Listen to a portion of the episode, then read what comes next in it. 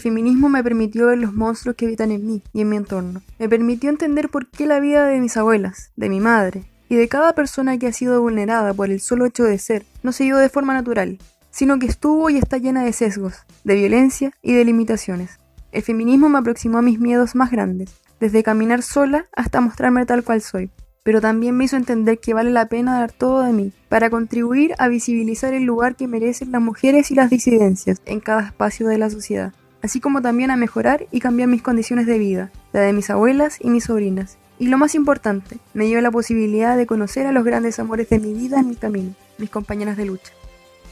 Y con esta introducción muy intensa damos la bienvenida al primer episodio del podcast Tomando Tecito. Yo soy Javiera y estoy en compañía de mis amigas Isabela, Valentina, Ángela. Y lamentablemente en este primer episodio no va a estar presente eh, nuestra otra amiga Valentina, la Valojita, pero se va a ir eh, uniendo a lo largo de los episodios y en especial de, de los episodios que tengan que ver con los cagüines de la farándula chilena, eh, y la farándula mundial. Y eso, ¿les tienen que presentarse? Ya. Ya, me voy a Eh, presentar ¿empiezas yo tú? primero. Dale. Sí, yo soy Javiera, tengo 21 años, cumplo 22 pronto y eh, vivo en los Andes por ahora, pero estoy estudiando en Viña con las niñas. Eso, debería decir como un dato freak extraño de mí. Bueno. Dale. Lo que te parezca.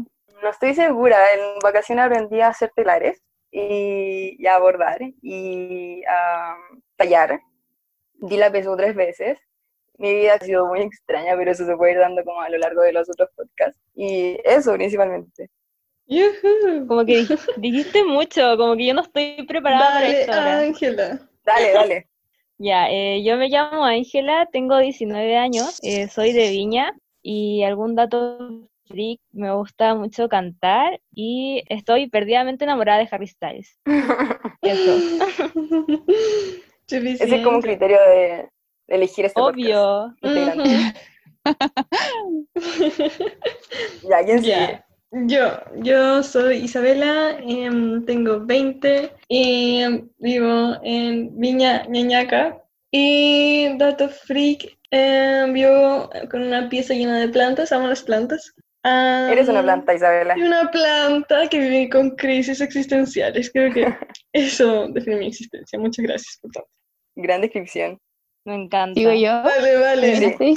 Sí, Ya. su- es Ya, suficiente. yo soy, soy Valentina, tengo 21 años y vivo en Limache. En cuanto a datos freak, puede ser que me gustan los gatos. Eh, tengo dos, que son mi adoración. Eh, me gusta mucho subir cerros y el viajar y moverme.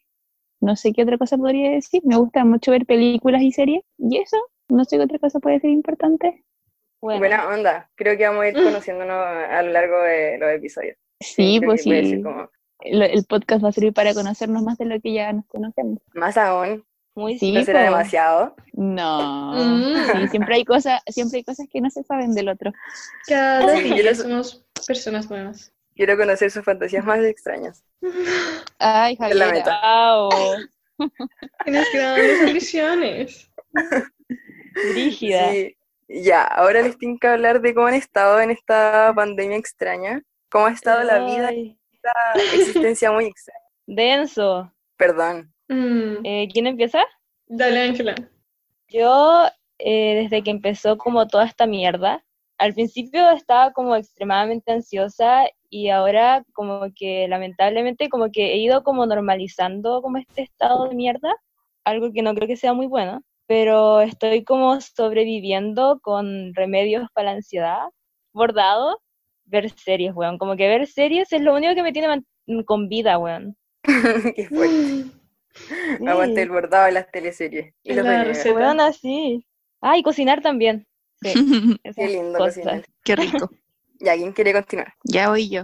Al principio estaba con tragedia cuando me dijeron que no podría salir de la casa. Eh, dije, ya, no me voy a acostum- acostumbrar a esta weá, qué terrible la vida.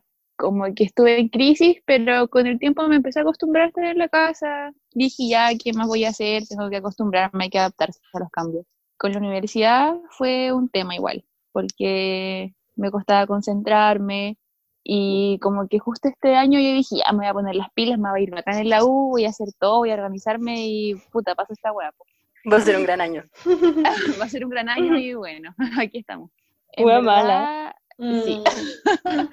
en verdad, eh, en cuanto a la cuarentena en sí, no la he respetado tanto porque igual he visto a mis amigos. Acá en Limache eh, no se ha decretado como cuarentena total, todavía hay gente en la calle que se mueve con normalidad. Si tú salís afuera, como que no pasa nada. Eh, estuve en crisis un tiempo porque pensé que ah, me pude haber contagiado de COVID, pero al final no. Un amigo tuvo contacto estre- estre- estrecho con alguien contagiado, pero de alguna manera mágica no se hizo el examen y no, no tenía el virus. Así que he estado cerca del virus, pero al final no, no me ha pasado nada. Igual esta cuarentena me ha servido como para conocerme más o para igual analizar el cuerpo que uno habita, porque siento que con la rutina uno igual se olvida de eso, po. como que está ahí tan pendiente de los, no sé, estímulos externos, que te olvidáis de que igual tú eres un universo po, en particular, po.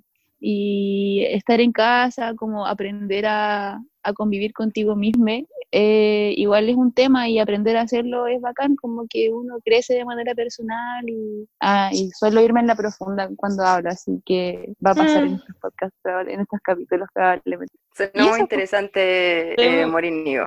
Estoy muy orgullosa de ti. acuerdo. Mucho tu narración. No, no sonaste en, en máxima crisis. Ahora tengo miedo de hablar. Digo lo mismo. Ya te toca Isabela, dale. Me toca a mí. Oh, vaya. Da la existencial. Dale. Eh, eh, yo entré en crisis y sigo en crisis, como toda la vida.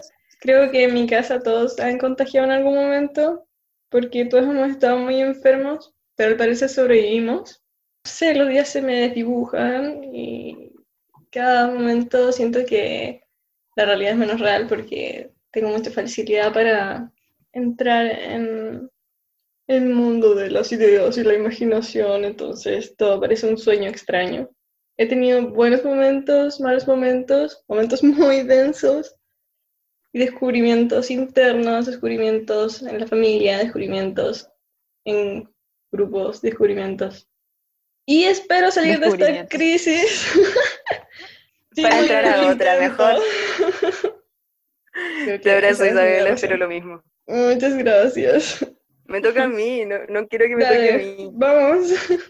Ya, ha sido súper denso, muy, muy denso todo este tiempo. Creo que la U generó estados que no veía en mí hace mucho, mucho tiempo, hace años. Estos colapsos mm, o esta inseguridad de, de pensar constantemente en que como hay tantas cosas y había tanta carga eh, académica durante largo tiempo en la U, fue como ya, no me la puedo, no me la puedo. Y avanzaba y me costaba y la sufría y me acostaba tarde porque no podía dormir, me despertaba temprano porque no podía dormir, no sé, era muy complejo. Y hace tiempo, no, en realidad hace como un mes más o menos, empecé a tomar pastillas para la ansiedad y empecé a ir a una psicóloga.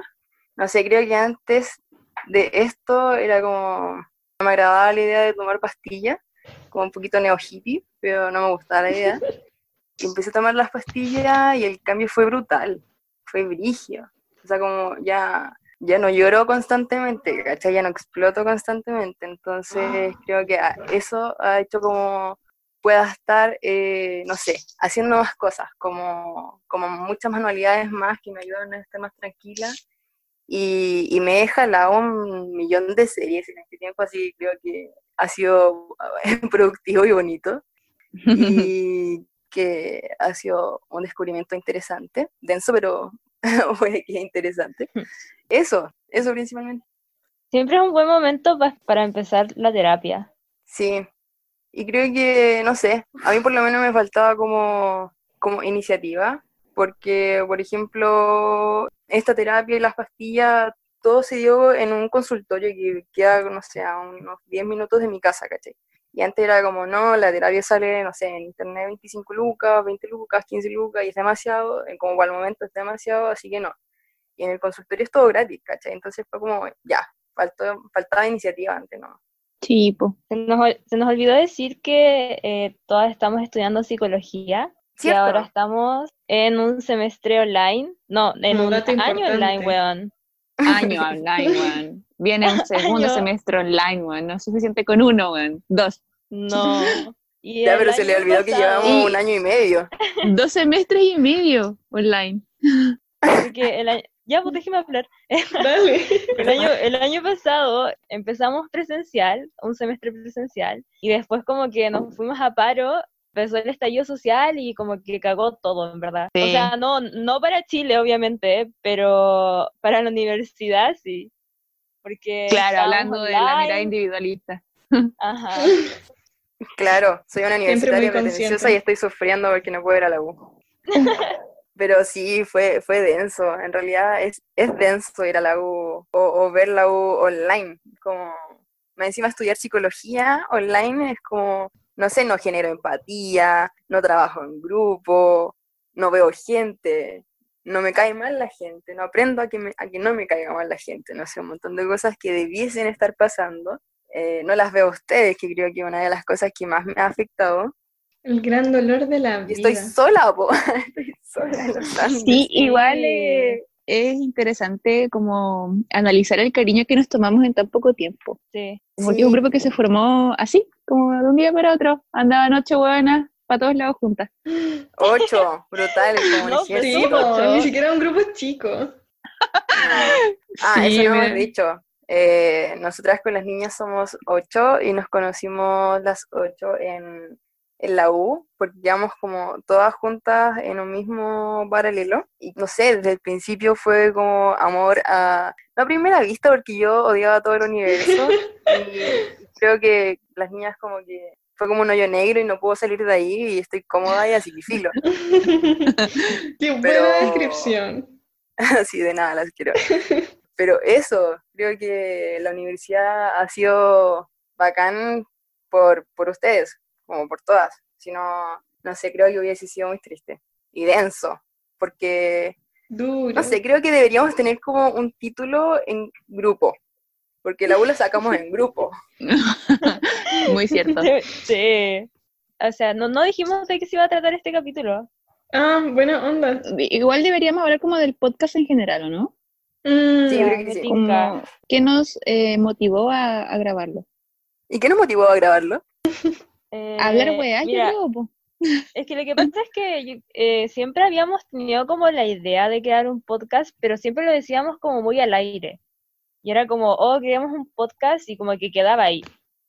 Pero Sí. yo creo que en verdad como que en la U como que todos empezaron a sacar podcast y yo creo que eso también fue un factor como fundamental Motivador. para que nosotras no, sí, para que nos ¿Acaso presión social? como a- mm, ¿En serio? ¿En serio la gente de la U sacó podcast? Sí, Yo no tenía idea, weón. Ya, pero hay como, bueno, no, no es sea como una práctica común. Hay como dos podcasts en psicología, o sea, como hay gente que hace podcasts. Ah, poco, viola. A la gente que estudia psicología le gusta hablar, parece. Mm, mm, Sí, poquito. pero tienen, tienen otros temas de, de conversación, po. Creo que eh, nosotros Psicoanálisis tener, y weas. claro, Eh, teníamos que tener un podcast, eh, no sé, que mezclara como lo denso que somos, los cagüines, que nos gustan mucho, el amor a, a muchas cosas, por ejemplo, como a la salud mental, a Chayanne, a la psicología, al feminismo, que creo que es una de las cosas que, que más nos une, y a nosotras, po, como conversar entre nosotras. Era importante tener un espacio para, por lo menos para escucharnos cuando tengamos 80 años, Claro, es bonito. mientras estemos tomando té, hablando Estaré cosas viva. densas. tomando Pero sí, pero sí, mucho el mundo se va a No, no acabar. sé. Pero Ángela, Pero sí es verdad. Bueno, pero grabamos un podcast, Ángela. Tienes razón. Es suficiente, mérito. Bueno, y este capítulo en verdad eh, se va a tratar como de el feminismo y de nuestra experiencia personal eh, con el feminismo, como cómo nos ha cambiado como la vida y todas nuestras creencias en verdad. ¿Cómo nos ha piteado y mejorado la vida? Así es. Ya, ¿quieres comenzar tú, Ángela? Eh, yo no me acuerdo así como qué año empecé como a conocer el feminismo, Pero me acuerdo que empezó como cuando empezaron todas estas revoluciones feministas y habían como muchos posts en Instagram y redes sociales y muchas cosas en donde como informarse.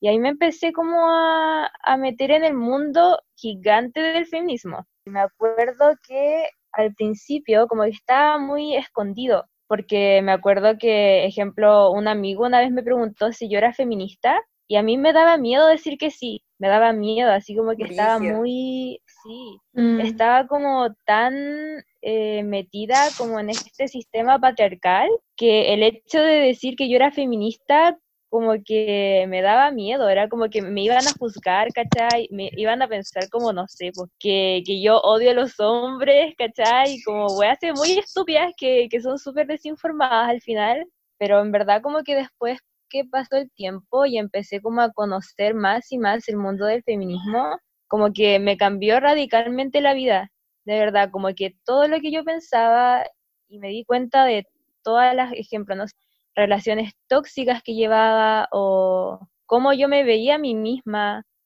como que empecé como, gracias al feminismo, empecé como a empezar a quererme más a mí misma y a, a cuestionar todo lo, lo que pasaba a mi alrededor. Porque es brígido eso, cuando uno conoce el feminismo y empieza a cuestionar absolutamente todo lo del sistema. Eso Me más emocionas, Ángela, me emocionas. o sea, y, y en verdad como que después ya, ya superé como esos tabúes de antes de, del machismo y todas las weas y ahora soy muy feliz siendo feminista y voy en pos a cada día como ser mejor. ¿Onda mentalidad de tiburón o, o? No, no, no me digas Ya me alegro. Me alegro mucho. Ya, ¿quién sigue? Vos, Yo. dale. No, pero es que es muy denso, no, no, no sé, no sé. Ah, ay, no sé, no sé. Ya, Ya, pues dale. Ya, ya, ya, bueno, ya. Asume tu Eh, densidad, ¿ya? si quieres. Ya, no sé, creo que creo que parte como desde que era muy chica y sentía las limitaciones del ambiente en cuanto, por ejemplo, que yo no era, no era para nada una niñita ideal, no era femenina, no me gustaban las muñecas, no me gusta callarme, no me gustaba todo, todo lo que se suponía que era para niñita, yo lo encontraba atroz, como de verdad me cargaba. Todo lo rosado yo lo rechazaba brutalmente y todo lo que le gustaba a los niñitos a mí me gustaba mucho porque era súper entretenido, jugar a la pelota, como los autitos, a mí me encantaba todo eso. Y era súper complejo porque los niñitos me decían que no podía estar con ellos porque era juego de niñitos y las niñitas me decían que no podía estar con ellas porque no era suficientemente niñita, ¿cachai? Entonces me sentí siempre como en un limbo medio extraño, con muchas presiones y, y con mucho juicio encima. No sé, creo que siempre hice lo que quería, entonces jugué a la pelota, nunca pesqué a las muñecas, nunca cedí, como por decirlo así, an- ante estas presiones. Pero después, cuando estaba más grande, eh, caché que me gustaban las niñitas. Y también fue un tema súper complejo como de, de sentir esta culpa de por qué no me gustan los niñitos como a todas, a todas mis compañeras. ¿Cachai? ¿Por qué, por qué tengo que ser tan diferente en todo? Como si ser diferente fuese muy malo. Eso también costó un, tiempo como trabajarlo para... Yo, yo cachaba que me iban a gustar las niñitas toda mi vida. ¿cachai? Sabía que no era una fase, pero les decía a todo el universo que era una fase y a mi familia que era una fase pero nunca, nunca me pudo gustar a un chiquillo de verdad, así que como ya filo. Lo intenté, pero no pude. Creo que después me fui metiendo en la política, estuve en un partido harto tiempo, que era como estos partidos emergentes, revolucionarios y de izquierda y toda esta onda, y me empecé a hacer cargo de como de las áreas de feminismo, como aprendiendo de feminismo en el partido con, con otras cabras, y después llegué a, a coordinar el, el frente feminista de, de la quinta región del, del partido. Y fue una experiencia muy interesante, muy densa, muy extraña también. Creo que aprendí mucho de feminismo, pero también de, de qué cosas no, no, permitiría, no me permitiría hacer de nuevo con mi vida. Como, no sé, a los 18 creo que no, no está bien, no es correcto hacer cosas que no le corresponden a tu edad, ¿cachai? Así como pendeja granda. Creo que ha sido un proceso súper largo, súper doloroso, pero también súper lindo como No sé, creo que el, el feminismo es un espacio donde siempre vaya aprendiendo y siempre te, te vais dando cuenta de más cosas. Estoy en eso todavía. Y ha sido también súper lindo aprender con ustedes, desde ir a marchar hasta, hasta discutir sobre lo que entendemos como feminismo y lo que va pasando todos los días a nuestro alrededor. Eso, creo que hablé mucho, lo siento. Está bien. Te disculpáis. Me gusta mucho. Sí, es un espacio para expresarse. Ya Isabela, tú me tiraste al agua, ahora te tiro yo. Oh, no puedo creerlo. ya, es que la verdad no, no, no sabría mucho por dónde comenzar. Me di cuenta tardemente de lo que realmente significaba el feminismo.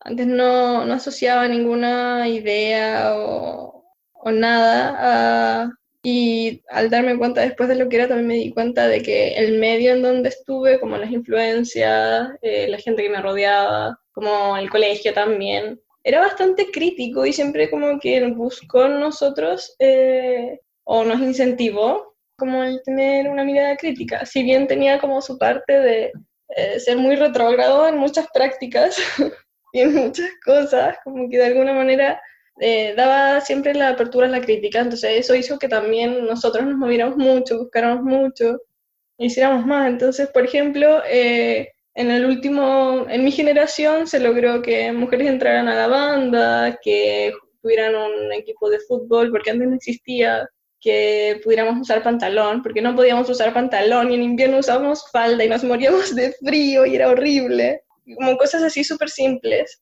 pero que en el fondo igual eran significativas. Y más, más allá de como todo eso, nos, eh, verlo como ordenadamente, creo que desde chica al menos, siempre me enojó mucho el hecho de que existiera diferencia entre las personas y sobre todo como diferencia entre niños, niñas, qué sé yo. Y siempre luchaba por eso no sé, cuando chica andaba en patineta y me decían como, ah, tú no puedes andar en patineta, como mis vecinos, y, yo era como, ¿y por qué no puedo andar en patineta? Si yo soy tan ruda, obvio. Y lo mismo con todo, después me metí a karate, cuando hacíamos deporte, como que trataba de, de demostrar que tanto yo como mis compañeras y cualquier otra persona podía ser igual de bacana en lo que fuera. Como no había por qué hacer diferencia en ningún sentido. Y así toda la vida, hasta que después, cuando más grande, me acuerdo que en segundo medio estuve en un curso que era bien machista y mis compañeros a veces agarraban a mis compañeras y las ponían como del cuello contra la pared. Y yo me, me, acuerdo de mí misma ahí como gritándoles, diciéndole como, ¡ay, qué te pasa! qué sé yo. Y era loco ver que, que habían muchos, tanto compañeros como compañeras, que no veían sus actos violentos pero por otra parte, había otro grupo que sí, mucho, y lo demandaba. Al menos como feminismo, feminismo más en el último tiempo, ahora estudiando como teoría y viendo los distintos postulados, es que he visto más y le he puesto palabras a las cosas y he podido como entender mejor todo, la existencia. Encuentro muy brígido eso de los colegios y de cómo está muy normalizado esta dinámica de, estas dinámicas de poder entre hombres y mujeres Mm, y la violencia también. Además, también en un colegio católico como en el que ambas estábamos. sí, pues. ¿Las dos estaban en un colegio católico? Sí, o Creo sea, que podríamos sí. hacer un, un podcast de la vida en un colegio católico. Sí, es muy interesante. Sí, como Uy, el, qué el rol que cumple la religión en todo. ¿En tu colegio también tenían banda? Sí, sí tenían. Y de hecho, como también en mi generación fue como la primera vez que dejaban a mujeres estar en la banda. Buena onda, somos las generaciones precursoras. Así es. Qué brígido. Pero no brígido- sabía que tenían límites en bandas. Sí, pero es que es muy brígido que eh, tuvieron que esperar hasta el 2018 para darse entrar. cuenta, claro, para darse cuenta de que en verdad como que las mujeres también podemos como tocar instrumentos y estar en la banda. Mm, Qué chucha. Brígido. Yo también estuve en colegio católico. Dale, cuenta tu, tu experiencia. El feminismo, como feminismo como tal, así, lo vine a conocer tarde. Pero me acuerdo del momento en que empecé a conocerlo, fue en el PREU, en el 2018, donde conocí a una niña que estudiaba en el PREU y había una ventana en la que calzábamos las dos y nos sentábamos a tomar desayuno y a conversar siempre. Y ella estaba súper metida en todo lo que es el feminismo y me contaba caleta de cuestiones y como que ahí empecé a cachar que hay toda una historia detrás del feminismo, toda caleta de teorías y cuestiones, porque es un mundo entero.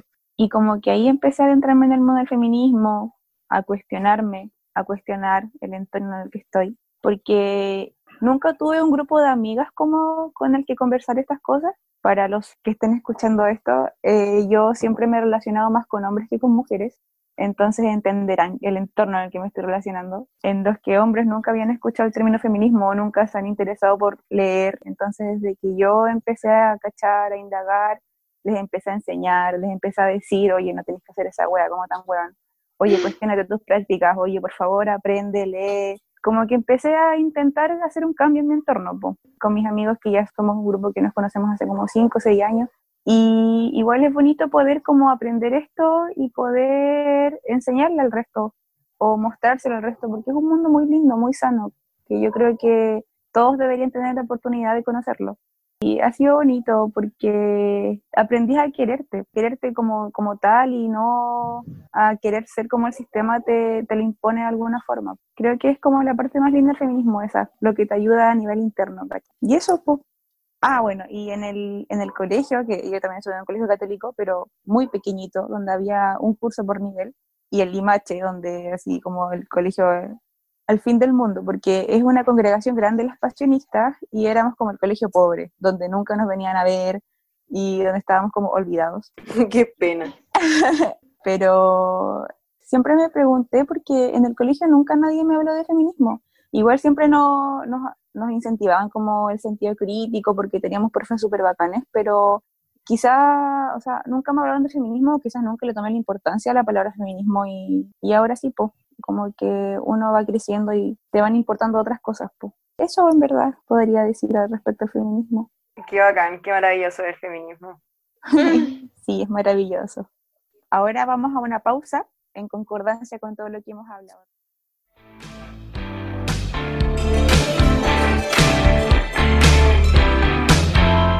¿Qué entendemos por feminismo? Julieta Kirkwood, en uno de sus seminarios, manifestó lo que para nosotras puede ser su esencia. El feminismo tiene por objetivo desentrañar las raíces de la discriminación sexual, con el fin de promover la modificación de las pautas culturales y sociales que la sustentan.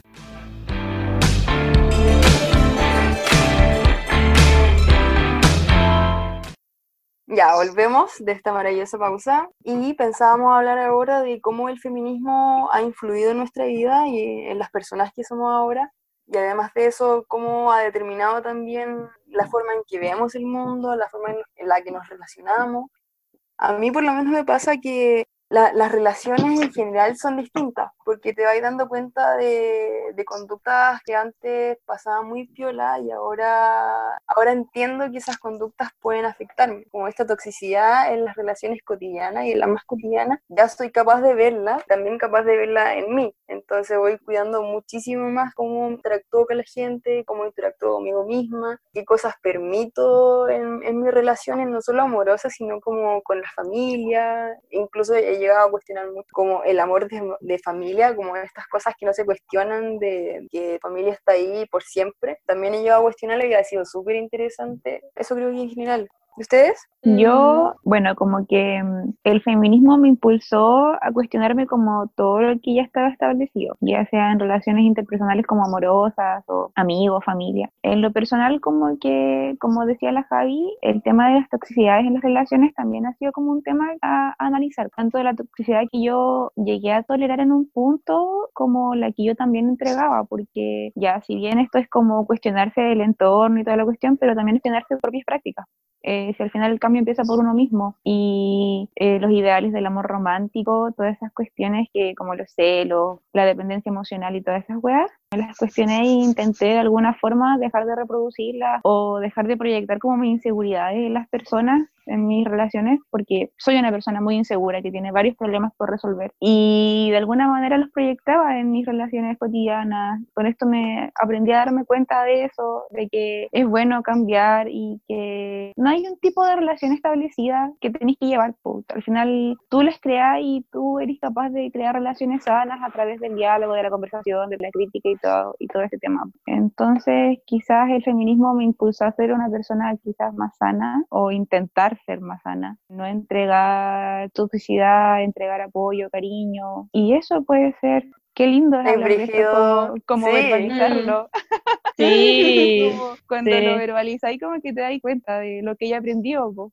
sí, qué brígido. Qué bacán. Es cuático esto como de intentar eh, ser sana porque no, porque no sale, Sí. po. Porque es súper Mm, complejo sí. que salga Sí. como natural y que no sea súper forzado y que no estés como completamente intentando ser muy sana. Eh, sea, como por ejemplo con los celos, po. Claro, todo el rato. Sabéis que los celos son brutalmente malos y súper tóxicos y que pueden hacer mal, no sé, toda esta, toda esta teoría que sustenta todo eso. Y aún así sentís cositas en la guata, Sí. ¿cachai? O que se, se te Sí, acelera sí. el corazón. Entonces son cosas como cotidianas súper brígidas como ir cambiando. Es, es todo un proceso, po, es todo un proceso porque tenéis internalizado toda esa weá de los celos, como que manera de naciste sintiendo celos, weón. moverte. No sé, Mm. weón. Sí, po, y, y poder sacar ese, esa apreta- apretada de guata o esa acelerada de corazón igual es difícil, po, porque somatizáis los celos, po, weón. Entonces, llegar a no sentirlos, yo creo que igual es un proceso grande y difícil.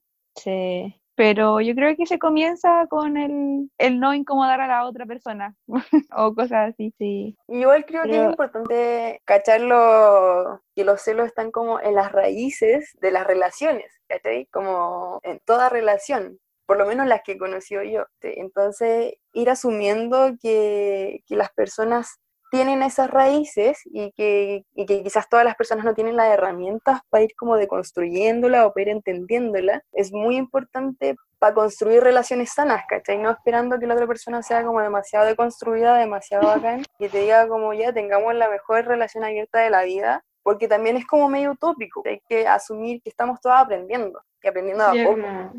Claro, hay algo que, que- no sí. tampoco. Sí, es como que tampoco la idea es como castigarnos por, por sentir como todas estas cosas que al final son reflejo del mundo en el que vivimos, en un mundo patriarcal, porque al final somos seres humanos y sentimos cosas. También tenemos como miles de contradicciones entre sí y con el feminismo también existen demasiadas contradicciones. Entonces la idea tampoco como es, como castigarnos por, por sentir lo que sentimos en- al final. Claro, pues, que al final hay que ir de a poquito, pero no sé, a mí me da por lo menos mucha curiosidad esto de, que mí- yo también lo he hecho, como de llegar a un espacio, a una relación, por ejemplo, y decir, estoy demasiado bacán, demasiado construida y me la puedo todo el rato con una relación abierta y en realidad no, pues, en realidad me duele, me cuesta y puedo llegar a ser incapaz de tener una relación abierta sana, pero lo hago solo como por esta presión de ser muy deconstruida, muy bacán. Mm. Y es súper Sí, dañino al final. sí. Finalmente es como querer cumplir también con este ideal de persona, que es otra presión, una nueva presión que Claro. nos hemos dado socialmente. Como que pretendemos ser de alguna manera una mejor versión de nosotros, pero en esta exigencia de ser de un modo también eh, vais como eh, coartando los propios procesos personales, como diciendo, no, no podéis ni siquiera intentar o pasar paulatinamente a pensar diferente porque tienes que ser ya alguien diferente. Sí, Pero yo po. creo que em, al final el feminismo también nos ha ayudado también a, a no sentir esa presión, como que al final eh, todas estamos aprendiendo y todas estamos como en el mismo lugar tratando de desarraigar como todas estas raíces eh, súper Mm. tóxicas.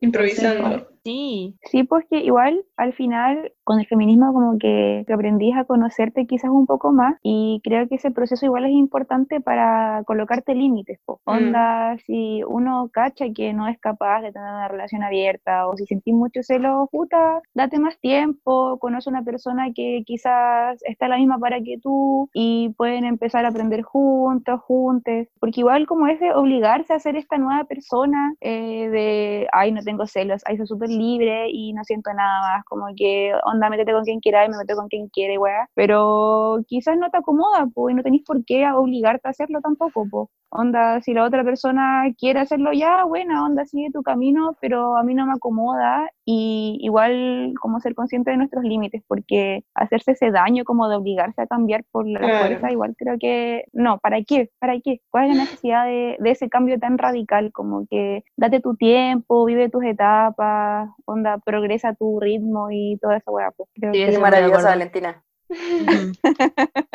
Gracias por tanto. Es Igual importante eso. eh, hay que cachar que tenemos, digo mucho cachar, interesante, eh, que tenemos como, ¿Cachar? como ¿Cachar? muchas- ¿Es un es neo- ¿sí? No No, es un... No hay que ver. ¿Me estoy O sea, no, pues sí, o sea, no, sí. No, Ay, no porque sé, es ya. cultural. No, Ah, sí, pues es que.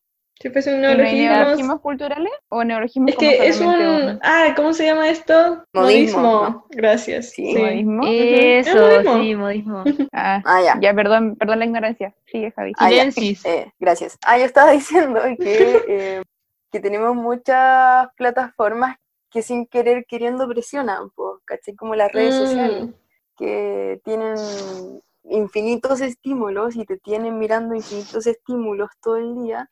Eh, estímulos que tú elegís por lo demás, que tienden a ser, por ejemplo, en nuestro caso, no sé, pues feminismo, ¿cachai? Eh, body positive, maquillaje, no sé, y todas esas cosas, aunque no queramos, o aunque pensemos que no nos afectan, se van metiendo, ¿cachai? Los vamos internalizando. Entonces, mm, vamos internalizando que hay que, hay que hacer algo, hay que ser de cierta forma y no de otra.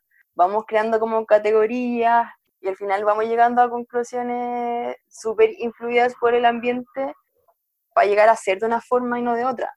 Entonces, creo que también hay que, hay que darse cuenta de cómo nos afecta el ambiente para esas presiones y, y si queremos en realidad eh, tener esas presiones. Muy psicología social tú.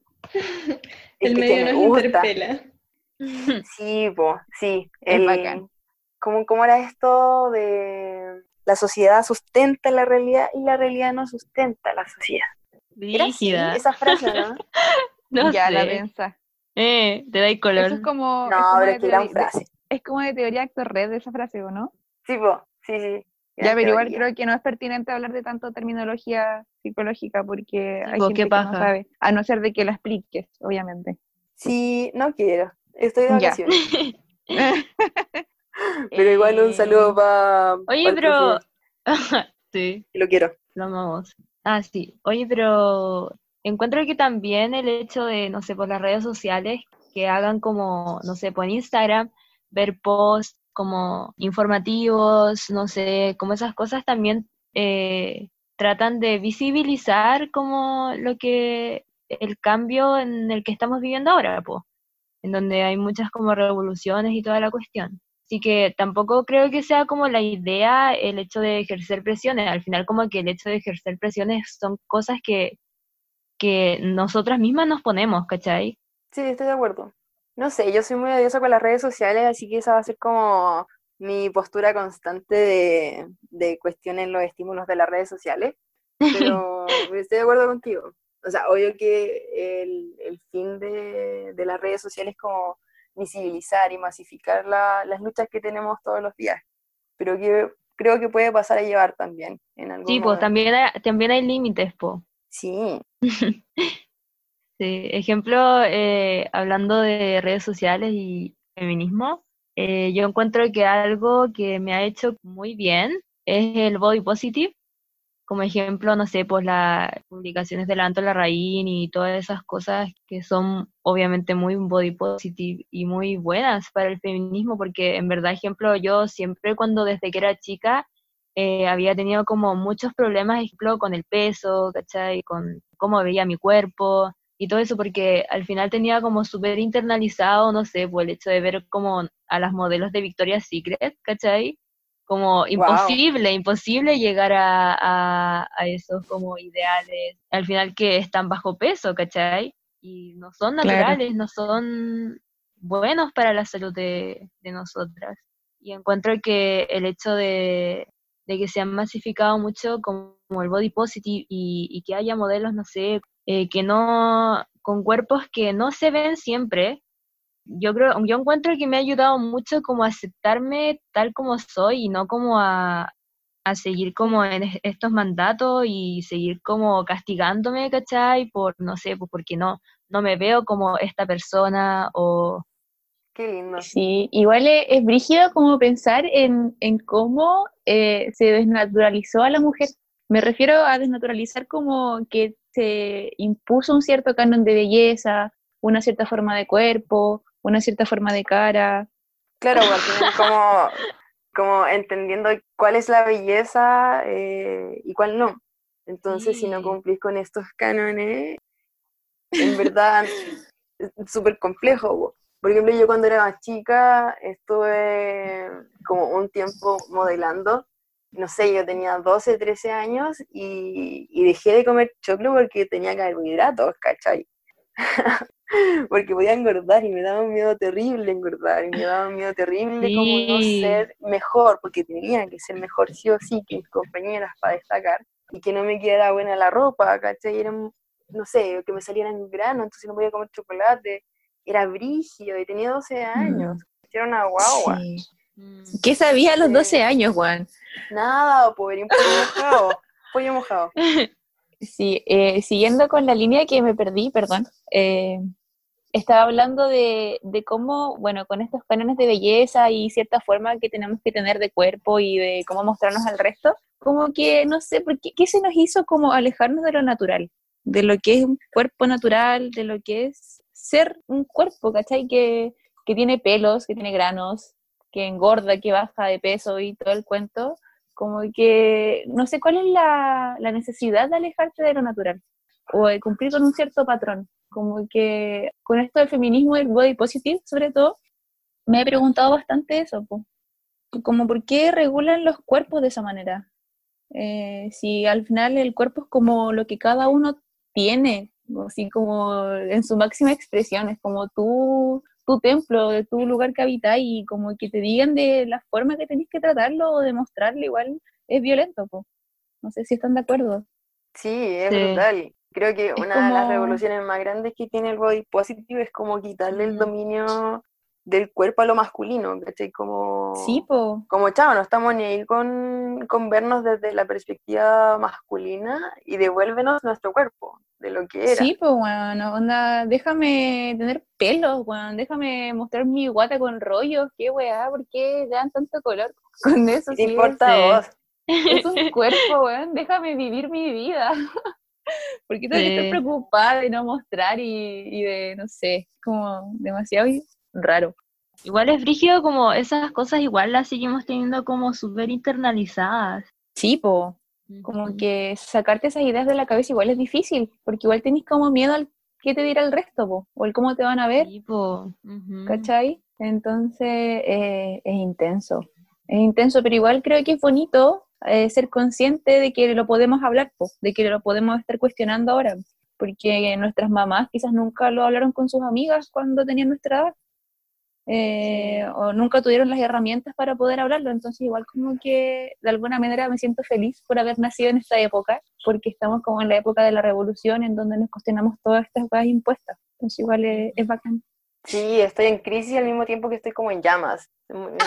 Curioso. Sí, pero a partir, de Exacto. la- a partir de las crisis uno, uno crece, eso es lo importante, y aprender. ¿Escuchaste, Y- Isabela? Vamos a crecer demasiado. Uf, sí. Ah, iba a decir que mm, yo no, bueno, ustedes me conocen, saben que, que no me depilo hace mil años. Y que soy Claro. muy peluda además. La cosa es que me sigue costando, aunque llevo años sin depilarme, salir como con short, ¿cachai? Porque se van a mirar. Y me, me siguen incomodando esas miradas, aunque me da mucha risa porque la gente se confunde mucho. Porque como tengo el pelo corto, me tienden brutalmente a confundir con un chiquillo. Y cuando se dan cuenta de que no soy chiquillo, no sé en base a qué, me miran la cara, me miran las piernas y me miran la cara de nuevo y quedan con, con una cara como desfigurada de, de, de no entender qué, como que su cabeza colapsó. Me da mucha risa, es muy chistoso, lo disfruto mucho, pero también me sigue incomodando. Me da risa, pero ojalá que no, me gustaría que no me miraran. Pero es que, no, no estoy ahí con que me miren. Obvio, po, obvio, sí, ¿por qué tienen que mirarte? Que, no sé, no entiendo como qué siente la gente que, que se cree capaz de juzgar al otro, sobre todo por su cuerpo. ¿Por qué tenías ese, ese sentimiento como de poder, cachai? ¿Por qué intimidáis con tu mirada? ¿Por qué no seguís tu vida tranquila? Así como preocúpate de tus pelos, de tus weas, no del resto. Claro, po. Eso al final son las trabas que uno, una siente. Ejemplo, Javi, yo en verdad como que te admiro por salir con pelos a la calle porque yo aún no puedo. Y es por esa misma razón de, de las miradas y toda esa weá. Sí, po. Qué brígido que te importe tanto eh, lo que dice el resto y que el resto también se crea como capaz de mirarte, como que puedo mirarte y juzgarte y no importa. Sí. Creo Claro. que- Pero igual eso es parte como de la cultura en la que estamos. Y hay que seguir peleando para que eso cambie, po. Y hacer que la gente se lo cuestione. Así es. Sí, hay que seguir peluda. O pelada. Sí, sí, dale nomás, hay que seguir dando, luchando y todo. Yes. Oye, creo que llegamos al final del podcast. ¿En serio? Wow, ¿en serio? Es nuestro Sí, primer sí. capítulo. Es nuestro primer capítulo, estoy muy emocionada. Nunca pensé que llegaría este día. No, yo tampoco. Creo que todavía no lo, no lo asumo. No, yo tampoco. Cuando lo vea publicado, ahí voy a... Ah, sí. Wow. Sí. Bueno, eso. Esperamos que, que les guste el podcast, que participen, que se hagan parte del podcast, así como nosotras. Eso, lo disfruté mucho. ¿Qué les pasa a ustedes? Sí, me gustó Sí, caleta. me gustó mucho. Es interesante compartir estos sentires y hablar de feminismo también entre nosotras. Sí, Una nueva dinámica. totalmente. Estamos excursionando en nuestras relaciones. Claro, la pandemia lleva a hacer estas cosas. Sí. Ya, pero algo tuvo de buena la pandemia que nos hizo hacer el podcast al fin. Gracias. Gracias. Ajá. Qué detalle. Ya, pues, nos despedimos entonces. Ya. Sí. Ojalá que agarren con el podcast, que les guste. Igual en los otros capítulos vamos a abordar como temas más profundos quizás, eh, con más contenido. Este igual es el primer capítulo. Nos estamos recién presentando, así que Ajá. además este, Y gracias eh, por escuchar. creo que este puede ser uno de los más largos. No sé, no sé cuánto, no sé cuánto tiempo llevamos hablando, pero Mm. puede que sea uno de los más largos porque estamos como en plena introducción a nuestras existencias densas. Eh, pero los demás, no sé, van a tratar de, de kawines más cortitos, de salud mental, cosas, de esoterismos también. Así que, no sé, va a estar interesante. Va a estar muy bacán. Va a ser un gran experimento. Sí. sí. Eso, nos vemos en el próximo, nos vemos, qué pena. Nos escuchamos en el, en el próximo episodio. Nos escuchamos. Adiós, las quiero. Adiós.